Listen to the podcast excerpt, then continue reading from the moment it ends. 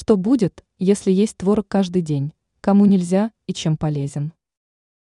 Каждый знает, что продукт богат селеном и цинком и необходим для здоровья. Так в чем же его польза и кому стоит отказаться от творога?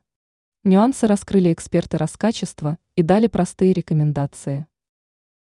В чем польза творога? Продукт полезен для костей и зубов, так как в нем много кальция.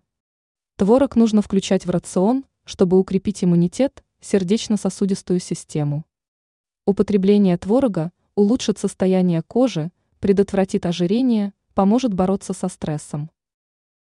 Кому творог может навредить? Ограничить употребление продукта следует при язвах, гастритах, панкреатите. В период ремиссии творог можно есть в виде запеканки или ленивых вареников.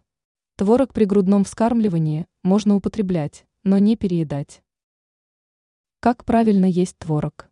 В течение дня для женщин норма 200 граммов, для мужчин до 250 граммов. При употреблении творога в большом количестве могут быть проблемы со стулом.